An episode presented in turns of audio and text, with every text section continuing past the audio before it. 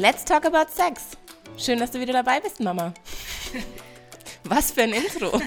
Hallo, ich wollte schon immer mal wieder mit dir über Sex sprechen. Wie schön, dass wir es jetzt so tun, dass alle zuhören können. Ich habe ähm, heute ein ganz besonderes Thema und mal wieder einen ganz besonderen Interviewgast für, ähm, für euch. Und zwar meine Mama, die sich in den letzten Monaten zur Sexualtherapeutin weitergebildet hat. Nein. Ich habe in äh, diesem Jahr eine Ausbildung gemacht zur Sexualberaterin. Ah. Ähm, was immer ein kleiner, feiner Unterschied ist, da ich ja in meiner Praxis auch mit Paaren arbeite. Mhm. Und ja, Sexualität ist einfach ein Thema, das in der Paarberatung immer existent ist. Es ist immer anwesend, egal ob darüber gesprochen wird oder nicht. Ich habe gestern gelesen, dass äh, sechs von zehn Paaren mit ihrem Sexualleben in der Beziehung unzufrieden sind. Ja, das kann ich mir gut vorstellen. Und wie viel sprechen darüber? Ich glaube, dass ähm, Sexualität oder gerade unser Sexleben ja eigentlich eins der kränkbarsten Punkte ist. Ja, es ist, hat ja mit unserer ähm, Identität zu tun, mit ganz, ganz tief mit unserem Ich-Sein. Und ähm, ja, das stimmt. In der Sexualität zeigen wir uns natürlich in den allermeisten Fällen auch von unserer absolut verletzbaren Seite. Wir liefern uns ja auch ein Stück immer aus mit diesem sich öffnen. Was glaubst du, ähm, wie viele Paare, nicht statistisch gesehen, aber jetzt so allgemein, wie erlebst du es vielleicht auch so in dem Alltag, wie viele Paare kommunizieren wirklich offen und ehrlich über ihre Bedürfnisse? Uh, wenig. Also da mag ich jetzt gar keine Zahlen nennen. Ähm, Ich erlebe natürlich, dass die Paare, die zu mir kommen, die sind ja bereits in einem Konflikt. Das heißt, die haben ja bereits die Situation, dass sie über ihre Bedürfnisse per se nicht gut kommunizieren können, sonst bräuchten sie ja auch keinen Dritten, der da mal moderiert. Und dann ist Sexualität in der Regel eins von vielen, vielen Themen, wo nicht mehr über Bedürfnisse gesprochen wird. Wie kann man sich das jetzt ähm, so vorstellen? Also die Paare, wie du schon sagst, die sind ja schon im Konflikt, die jetzt sagen, Mensch, ähm, Sexualberatung, das wäre jetzt wirklich was, ähm, was uns gut tun könnte. Ähm, ich glaube, die meisten Menschen denken immer, die Männer wollen Sex und die Frauen wollen es nicht. So ist es natürlich eigentlich nicht. Ähm, wie, wie sieht es so aus? Also ich denke, wenn sich jetzt jemand davon angesprochen fühlt und sagt, puh, was erwartet mich denn da jetzt eigentlich in so einer Stunde? Also manche äh, Anfragen sind sehr konkret. Manchmal bekomme ich sehr konkrete Anfragen, die heißen, mh, wir schlafen nicht mehr miteinander oder mein Partner, meine Partnerin mag nicht mehr mit mir schlafen oder es funktioniert im Bett nicht mehr im Sinne von Funktionsstörungen, die sich dann zeigen. Manchmal wird es ganz direkt angesprochen und das ist so dieser Zugang oder diesen Weg, den ein Paar dann wählt. Mm, Viel häufiger ist es eigentlich, dass Paare kommen und sagen, "Mm, in unserer Paarbeziehung stimmt irgendwas nicht mehr. Es ist dieses Verhältnis von Nähe, Distanz ist nicht mehr gut. Wir erreichen uns nicht mehr. Wir sind uns irgendwie so fremd geworden. Und dann kommt im Laufe des Prozesses irgendwann zur Sprache, ja klar, und es zeigt sich auch in unserer Sexualität. Ist es auch so, dass das was ähm, sein könnte, was man angeht, wenn Untreue in der Beziehung stattfindet? Auf alle Fälle, Untreue ist ein ganz, ganz großes Thema, kommt viel, viel, viel häufiger vor, als vielleicht vermutet. Ist auch so ganz typisch, wenn das erste Mal Untreue irgendwie ähm, passiert, ähm, wenn jemand untreu ist oder wenn jemand ähm, Untreue erfährt, also betrogen wird, dass dann oft so dieses Gefühl ist, puh, das passiert nur mir. Mm, Das ist doch die ganz, ganz, ganz große Ausnahme. Äh, Es ist aber eine ganz große Häufigkeit. Ich habe jetzt gerade keine Zahlen da, aber wenn man sich die mal anguckt, ähm, ist es schon sehr ähm, überraschend, wie viel Partner im Laufe ihres Lebens untreu sind oder betrogen werden. Glaubst du, wir kommunizieren nicht offen mit unserem Partner oder unserer Partnerin über Sexualität, weil wir Angst haben, jemand anderes, das unser Gegenüber zu verletzen? Oder was ist der Grund, warum so viele Paare schweigen? Vielleicht auch Scham oder? Vielleicht, weil es auch etwas ist, was ähm, wir per se so ja nirgends lernen. Ja? Also wir sind ja umgeben von einer, von einer Welt, von einer Gesellschaft, in der Sexualität, Sex auf so unendlich viele Arten ständig präsent ist. Wir wissen viel über Sexualität, wir wissen oft viel mehr, als wir eigentlich wissen wollen, über Möglichkeiten, über Praktiken, über Konstellationen. Wo in unserem Erwachsenwerden oder Heranwachsen ist denn die Gelegenheit zu lernen, wie wir über unsere Bedürfnisse und über Sexualität sprechen können? Denkst du, es ist auch damit verbunden, dass es heutzutage ein Problem ist, dass Sexualität so frei zugänglich ist übers Internet und ähm, in, in, verschiedenen Medien? Hm. Es ist so ein ungefilterter Zugang mhm. da. Ja, als es war früher anders. Als ich jung war, war das echt anders. Ja, als du jung warst und du die Bravo gekauft hast. Hast du die Dr. Sommer-Seiten rausgetrennt? Ja, ich Als ich dich, zwölf war. ich wollte dich so ein bisschen beschützen. ähm, ja, heutzutage ist es natürlich anders. Ja, alle haben Handys, alle haben Internetzugang. Ähm, es ist heute ganz, ganz einfach. Überall, an jedem Ort der Welt, im, im, im Bus, im Schulbus, an der Arbeit, ähm, auf der Toilette, äh, sich schnell mal ein Porno anzugucken aber es ist einfach kein Filter mehr da und keine Möglichkeit zu reflektieren, ähm, was passiert da, was, wie erregt mich das, warum erregt mich das vielleicht und ähm, die eigene Erregungsfähigkeit überhaupt in einer ganz breiten Vielfalt kennenzulernen. Sexualität hat doch vor allem auch viel mit Fantasie zu tun, also, oder? Dass man sich so vorstellt, boah, das würde ich gerne mal ausprobieren, aber ich traue jetzt mich mit meinem Partner oder meiner Partnerin nicht drüber zu sprechen. Ich schaue mir irgendwie lieber einen Porno an, das befriedigt mich dann irgendwie mehr, weil dann muss ich meinem, ja, meinem Bedürfnis eigentlich nicht nachgehen und es ansprechen. Ja, dann ähm, brauche ich mich oder muss ich mich nicht zeigen.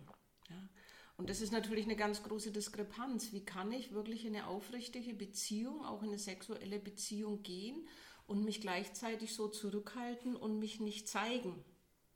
Mhm. Es gibt natürlich, ähm, gerade so bei dem Bereich der sexuellen Fantasien, gibt es ja immer so Fantasien, ähm, das sind auf der einen Seite Wünsche, wo wir sagen, boah, das finde ich echt mal cool, das würde ich gern umsetzen, das möchte ich gerne mal erleben. Und es gibt natürlich auch die Arten von sexuellen Fantasien, die dazu dienen, uns ähm, zu erregen, aber die wir überhaupt nicht umsetzen möchten. Ne? Mhm. Da weiß ich zum Beispiel eine Zahl aus einer Statistik, dass 86 Prozent, so hieß es da, der Frauen ähm, sexuelle Fantasien oft in Verbindung mit Gewalt- und Machtspielen haben. Ja, also dass Frauen sich wünschen, einfach nur genommen zu werden vom Mann. Der Hund hustet sich hier im Hintergrund gerade einen ab, aber wir lassen das einfach mal so, wenn wir schon hier. Wir lassen das mal ganz authentisch drin. Ich weiß jetzt nicht, ob das was zu tun hatte, was mit dem, was ich gesagt habe. Aber also so diese Gewaltfantasien, die Frauen tatsächlich oft wohl haben, um sich zu erregen, heißt aber nicht, dass Frauen das erleben möchten. Warum will man sich dann sowas oder warum stellt man sich sowas dann vor? Hm, zum Beispiel, weil dieses Ausgeliefertsein oder sich diese, diese Passivität ja auch ganz viel Entlastung bringt. Ja, das heißt ja auch in dem Moment, ähm, alle Verantwortung abzugeben, nicht dafür verantwortlich zu sein, dass zum Beispiel der andere Spaß hat. Ja, nicht dafür verantwortlich zu sein, für dessen Befriedigung, auch Reizbefriedigung zu sorgen, sondern einfach nur mal genießen zu können, nehmen zu können und ähm, so alle Aktivität und Verantwortung abzuschieben. Das ist durchaus auch mal reizvoll. Vielleicht ja auch, weil ein Mann dadurch natürlich auch in eine total dominante Position kommt. Auch das ist vielleicht etwas, was umgekehrt ähm, bei solchen Fantasien für einen Mann durchaus attraktiv ist und das darf es ja auch mhm. sein. Ähm, auch mal von dieser Last, sage ich jetzt fast, oder von dieser Verantwortung, von dieser gefühlten entbunden zu sein, ich müsse die Frau jetzt befriedigen, ich muss machen, dass die Frau, dass es ihr gut geht, sondern ich darf vielleicht auch mal eine Fantasie haben, das vielleicht auch mal ausleben, wo es nur mir in der Situation geht, gut geht, wo ich nur mich um meine Befriedigung kümmern darf und es ist völlig okay, ohne diese Erwartungshaltung, ohne diesen Druck zu haben. Und da ist eine sehr interessante ähm, Diskussion auch mal aufgekommen, gerade so bei uns ähm, in diesem Seminar zur Sexualberatung, wer ist denn für meinen Orgasmus verantwortlich? Ja, das, das wollte, ich, wollte ich gerade sagen. Ich denke, die Männer sagen ja immer, ja, deine Befriedigung steht mir im Vordergrund oder für mich ist es eigentlich am wichtigsten, dass die Frau kommt oder so und die Frauen denken irgendwie mal, boah, jetzt muss ich mir aber voll einen abhaspeln, dass du irgendwie den Mann noch glücklich machst. Also das ist auch so das, was ich ganz oft so in unserem Alter höre, dass irgendwie ähm, die Männer es gar nicht mehr richtig genießen dürfen, wenn die Frau dann nicht irgendwie befriedigt ist. Mhm. Also ein typisches Beispiel ist es ja für Misskommunikation. Ja, wie schön ist es und wäre es, wenn man so über seine Sexualität sprechen kann, dass man sich das auch sagen kann. Ich, ich genieße das beispielsweise, ähm, wenn wir miteinander schlafen, auch wenn ich einen Höhepunkt habe. Ähm, es ist aber ein Unterschied, ob ich als Mann, als Frau dafür selber auch Verantwortung übernehme oder ob manchmal die Situation ist, wo man vielleicht sagt, du, ich möchte dir das heute schenken, ich möchte dir heute einen Orgasmus schenken. Das ist ja was ganz was anderes, als zu sagen, puh, jetzt mache ich hier so lange, bis er sie endlich kommt. Wie wichtig ist ein Höhepunkt beim Sex? Das ist eine sehr individu individuelle Sache. Und wenn man Die mal so ins Gespräch kommt, ähm, ist es ganz oft so, dass beide, Männer wie Frauen, sagen, es ist mir eigentlich, eigentlich nicht, nicht, so, so wichtig. wichtig. Habe ich mir fast gedacht, dass jeder denkt, es ist wichtig, aber mhm. wenn man dann mal drüber kommuniziert, ist es eigentlich auch nicht zwangsläufig notwendig. Ja, und es entlastet einfach auch manchmal. Ja, und man kann als Paar wunderbar ähm, auf ganz vielfältige Art sehr, sehr, sehr intim miteinander sein, ohne dass der Höhepunkt der Höhepunkt sein muss. Mhm. Interessant. Mhm. Was würdest du, ja, wolltest du noch was sagen? Ach, weil wir ja ähm, im Vorgespräch so diese Überlegung hatten, was auch sehr spannend ist. Wann beginnt eigentlich Sexualität? Ja, das ist auch echt eine sehr gute Frage. Hm. Also ich finde, Sexualität beginnt manchmal ja einfach auch schon mit Blicken. Hm, da war so eher die Frage, in was für einem Alter beginnt Sexualität? Ach so, ich dachte jetzt eher so. Was gehört zur Sexualität? Natürlich jede Art von, ähm, von Körperlichkeit, aber auch jede Art natürlich von ich weiß nicht, ich habe in meiner ähm, therapeutischen Ausbildung jetzt ja auch gelernt, diese ganzen frühkindlichen Phasen gelernt, diese Anal, anale Phase, orale Phase, diese ganzen Dinge. Ähm, ist das nicht auch schon Sexualität, meine eigenen Geschlechtsteile zu ertasten und irgendwie, weiß ich nicht, in ihrer Funktion mhm. mich auszuprobieren? Ganz unbewusst, vielleicht beginnt Sexualität auch schon unbewusst. Mhm. Ja, und was ist so Sexualität? Also dieses eigene sich selbst wahrnehmen, sich selbst auch Lust zu empfinden? Also ich glaube, die Sexualität beginnt auf jeden Fall mit der Selbstbefriedigung. Mhm. Gerade so bei, ich weiß nicht, was so der Altersdurchschnitt ist, aber vermutlich so irgendwas zwischen, muss ich jetzt lügen? Ich würde schätzen zwischen 10 und, oder zwischen 9 und 13. Wann endet Sexualität? Boah, ich hoffe mit dem Tod. Ja. Und wann fängt sie dann an? Mit dem Leben. Mhm. Es ist ja eigentlich witzig, weil wir werden ja nur durch Sexualität geboren. Also eigentlich, wenn wir auf die Welt kommen, sind wir schon mit Sexualität verbunden. Mhm. Ja, das ist äh, ein sehr, sehr schöner Gedanke und man hat tatsächlich festgestellt, bei Untersuchungen der Sexualität bereits im Mutterbauch beginnt. Ja, also dass zum Beispiel auch Erektionsfähigkeit bereits beim ungeborenen Kind im Mutterbauch da ist. Naja, also natürlich, weil ich höre ja in den neun Monaten Schwangerschaft hoffentlich nicht auf, mit meinem Partner zu schlafen. Das heißt, das Kind ist ja auch ein Teil immer noch davon. Ja, und auch das Kind hat schon Erregungsfähigkeit im Mutterbauch. Mm. Ja, also Sexualität beginnt, wie du so schön gesagt hast, aus der Sexualität heraus, bereits in dem Moment, wo das Leben entsteht in der Mutter und bereits da ist Lustempfinden da und ähm, das setzt sich tatsächlich fort, bis wir den letzten Atemzug nehmen. Und das ist auch, finde ich, was sehr, sehr, sehr Schönes. Ob wir diese Sexualität dann immer ausleben, ausleben ja. ob wir sie teilen mit anderen Menschen oder ob wir uns unserer Sexualität einfach nur gewahr sind, das ist nochmal was ganz was anderes. Es ist schon eigentlich interessant, dass diese Themen teilweise so tabuisiert sind. Wir hatten ja auch letztens über Menstruation gesprochen, die ja auch oft so tabuisiert ist. Und das ist ja eigentlich auch so, dass wäre keine Menstruation da, würden keine Menschen leben. Also dann mhm. wären, würden keine Kinder geboren mhm. werden. Und wäre Sexualität nicht da, würden wir auch nicht leben. Aber das sind oft die Themen, die dann in der Gesellschaft so tabuisiert werden. Warum ist das so?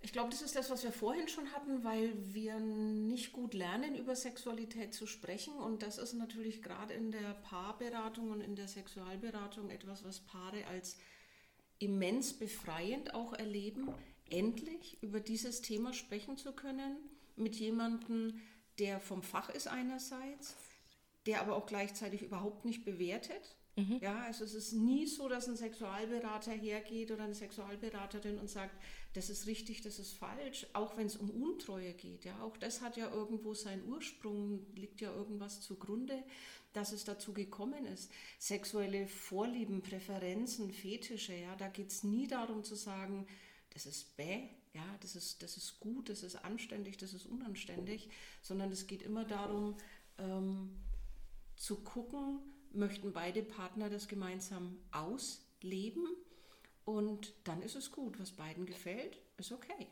Stellst du ganz klassisch am Anfang der Stunde die Mr. und Mrs. Smith-Frage, bewerten Sie Ihr Sexleben auf einer Skala von 1 bis 10 oder ist das mal wieder so ein Therapeuten-Klischee aus irgendeinem schlechten, guten Spielfilm? Äh, guter Film, schlechtes Klischee ist eine Frage, die ich nie, nie, nie stelle. Ähm, das maße ich mir nicht an, wenn ein Paar kommt, ähm, jemanden mit dieser Frage zu überfallen. Das fände ich jetzt unangemessen. Ich warte ab, ob das Thema kommt und wenn das Thema nicht kommt und ich denke, es ist so relevant, dass ich es ansprechen möchte, dann frage ich auf eine etwas leisere Art und Weise. Also zum Beispiel, auf welche Art und Weise sind Sie denn äh, intim miteinander oder ja, wo findet Intimität statt? Wie sind Sie zärtlich miteinander? Wie viel Anteil hat es in Ihrer Beziehung? Wie können Sie sich auf eine gute Art und Weise auch körperlich begegnen? Und dann höre ich schon ganz, ganz schnell, und da geht es nicht darum, ähm, ob, wie, wie häufig dann ein Paar miteinander schläft, sondern das sind dann eher die Kleinigkeiten. Mhm. Ja? Guckt sich ein Paar überhaupt im Alltag noch in die Augen? Ja? Berühren die sich noch? Wie ist der Begrüßungs-, der Abschiedskuss? Und da liegt in den kleinen Dingen schon viel, viel mehr, was ich in Erfahrung bringen kann, als wenn ich fragen würde, wie oft in der Woche ist ja auch so diese Klischee. Diese Frage schlecht. Was, was ist Sie dabei? wie ist es jetzt, wenn, ähm, äh, wie, wie, wie kann das aussehen? Was wäre so eine, also sagst du, vielleicht anders gesagt, du sagst, darüber zu sprechen ist der erste Schritt, sich das schon einzugestehen oder darüber, sich einzugestehen, vielleicht auch das falsche Wort, aber darüber zu sprechen ist der erste Weg, wieder mehr in Aktion und in dieses Spürbewusstsein zu kommen ähm, wenn jetzt so ein paar, sag ich mal, ein paar Jahre, einige Jahre miteinander zusammen ist und man merkt, okay, ähm, Intimität findet weniger statt, Zärtlichkeit findet weniger statt, natürlich Sexualität findet weniger statt, dann ist es der erste Schritt, wirklich zur Besserung erstmal darüber zu sprechen. Mhm. Also das nimmt den Druck, mhm. zum einen darüber sprechen zu dürfen und es ist natürlich auch schön, weil wenn jemand darüber sprechen mag, dann heißt es ja auch gleichzeitig, es, es ist, ist, mir, wichtig. Genau, es ist mir noch wichtig. Mhm mein Partner, meine Partnerin ist mir noch wichtig, Sexualität ist mir noch wichtig. Ähm, es gibt natürlich auch die Möglichkeiten, sich darauf zu einigen, keine Sexualität mehr miteinander zu teilen, aber das ist in der Regel nicht das, was die Partner wollen, sondern es ist ähm, eine Sehnsucht da und der Weg, das wieder zu erfüllen, der ist ganz häufig, ist der erste Schritt dann eine Paar- oder Sexualberatung. Was ist an dem Klischee dran, er schläft nicht mit mir, es ist meine Schuld. Nix. Er schläft nicht mit mir, es ist meine Schuld. Sie will nicht mehr mit mir schlafen, es ist meine Schuld. Wie, wie schlecht wird kommuniziert, warum Paare auch manchmal einfach gerade nicht miteinander schlafen dürfen und Frauen oder Männer sich dann nicht gleich wieder total zurückgestoßen fühlen oder irgendwie denken, sie haben jetzt in irgendeiner Verantwortung. Hm. Zwei ganz unterschiedliche Beispiele mal zum Vergleich. Das eine ist, das, was du gerade gesagt hast, aus irgendeinem Grund schlafen die beiden nicht mehr miteinander und es findet auch keine Zärtlichkeit statt. Mhm. Ja? Und als Gegenbeispiel, da ist ein Paar, die schlafen nicht miteinander, aber es findet ganz viel Intimität mhm. und Zärtlichkeit statt. Dann sind es ja zwei völlig verschiedene Dinge. Dann ist es auch mal okay, wenn der eine, die eine vielleicht Zeit für sich braucht, keine Lust hat auf den Akt vielleicht an sich oder weil wir auch darüber im Vorfeld gesprochen haben, wenn ein paar ähm, Eltern werden, ja, also wenn ein Baby da ist, dann verändert sich ganz viel, dann ist es auch durchaus kann das okay sein, auch eine Zeit zu haben, wo ein Paar nicht miteinander schläft. Aber wenn ein Paar in der Zeit nicht zärtlich zueinander ist, sich nicht auf vielfältige andere Art und Weise sexuell begegnet, sich wahrnimmt, dann ist es nicht gut. Möchtest du kurz auf dein Seminar aufmerksam machen? Eltern werden? Naja, dieses Thema, ähm, warum ist es ganz, ganz häufig so, dass Paare, die Eltern werden, sich oft als Liebespaar verlieren? Das ist einfach eine Tatsache. Es ist auch etwas, was sehr tabuisiert ist. Klar, ähm, wenn ein Paar ein Kind bekommt, dann ist es das Tollste überhaupt und dann ist kein Platz für ähm, unangenehme Gefühle oder Unlust beispielsweise. Und das habe ich aufgegriffen, habe ähm, mich in Verbindung gesetzt mit einer Hebammenpraxis in Erlangen, die heißt Praxis rund ums Kind. Und wir machen jetzt im Februar zusammen einen Nachmittag, der heißt Eltern werden und Liebespaar bleiben und wollen genau darüber sprechen, was verändert sich bei jungen oder frischen Eltern ähm, denn auf der Beziehung der, der Liebesbeziehung, beim, beim Liebespaar und auf was kann man aufpassen, was kann man einfach tun, wenn man sich auch da so ein bisschen ähm, verloren hat, vielleicht in diesem Alltagsstress mit einem kleinen Baby. Ich denke, das sind so Themen, die man am Anfang so gar nicht auf dem Schirm hat. Man gibt irgendwie einen Haufen Geld aus für alle möglichen Kinderbücher und Kindersachen und alles legt sich dieser Fokus so aufs Kind, weil das ja auch die neue Verbindung zwischen dem Paar ist. Ne? Und ähm, da wäre es vielleicht auch einfach mal schön, wieder auch Dinge in die Beziehung zu investieren und gerade einfach mal so ein Seminar zu besuchen, weil Themen im Vorderein an oder im Vorfeld anzusprechen, ist ja oft hilfreich, ähm, weil man dann einfach ein ganz anderem, in einem ganz anderen Bewusstsein auch in die neue Erfahrung geht. Ja, klar, wenn so ein kleines Baby auf die Welt kommt, dann kann das nicht überleben, wenn es nicht die volle Aufmerksamkeit bekommt. Ähm, gleichzeitig ist es auch sehr, sehr schwierig für die Liebesbeziehung zu überleben, wenn die keine Aufmerksamkeit mehr bekommt. Wäre ich schwanger, würde ich mich anmelden. Ich warte noch ein bisschen. vielleicht gibst du das Seminar irgendwann auch mal wieder. Ja, vielleicht wird es ja äh, gut angenommen und dann können wir das ähm, bestimmt immer wieder machen. Ich bin jetzt auch sehr, sehr neugierig, sehr gespannt, weil ähm, das eben auch so ein Tabuthema ist und ich gucke mal, ob da die jungen Mütter, jungen Väter vielleicht auch Lust haben, darüber zu sprechen. Möchtest du kurz ein paar Infos zu so einer Paarberatung geben? Wie lange dauert das? Welche Kosten muss man da investieren? Ja, also, es tut nicht weh. Das ist erstmal so das, äh, das eine, weil es ein bisschen ein Hindernis ist. Ähm, bei mir läuft es in der Regel so ab, wenn ein Paar kommt, dass ich ein Erstgespräch mache. Das äh, Erstgespräch dauert beim Paar in der Regel immer 120 Minuten und das berechne ich pauschal mit 90 Euro. Das ist immer so ein Termin, wo man sich kennenlernen kann, wo aber auch schon was erarbeitet werden soll, was dann natürlich einen Unterschied macht, wenn das Paar rausgeht. Ja, und dann kann sich das Paar überlegen, ähm, weiterzuarbeiten mit mir. Ich zeichne dann so ein bisschen auf, wie es weitergehen kann. Die Termine für Paare sind auch in der Regel dann schon in etwas größeren Abständen, weil die Paare kriegen immer so Übungen von mir, die sie zu Hause auch dann ähm, üben sollen. In der Regel ist ein Termin für ein Paar dann auch immer zwei Stunden und da kostet die Stunde 80 Euro.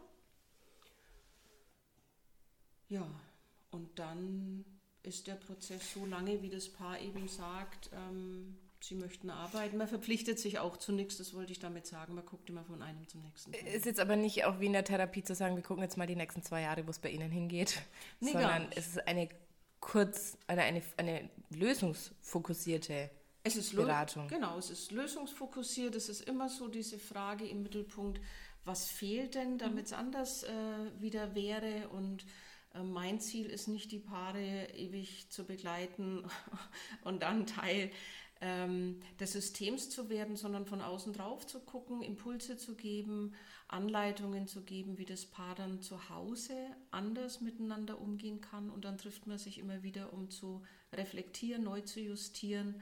Und äh, im Idealfall ähm, sind es ganz, ganz wenige Termine, die das Paar braucht. Das ist für mich ja auch das beste Feedback, das ich haben kann. Also ich finde es ja nicht so toll, wenn jemand sagt, puh, da bin ich drei Jahre hingegangen. Und, ja, sondern zu sagen, hey, wir waren da zwei, drei, vielleicht fünfmal da und dann haben wir echt viel verändern können.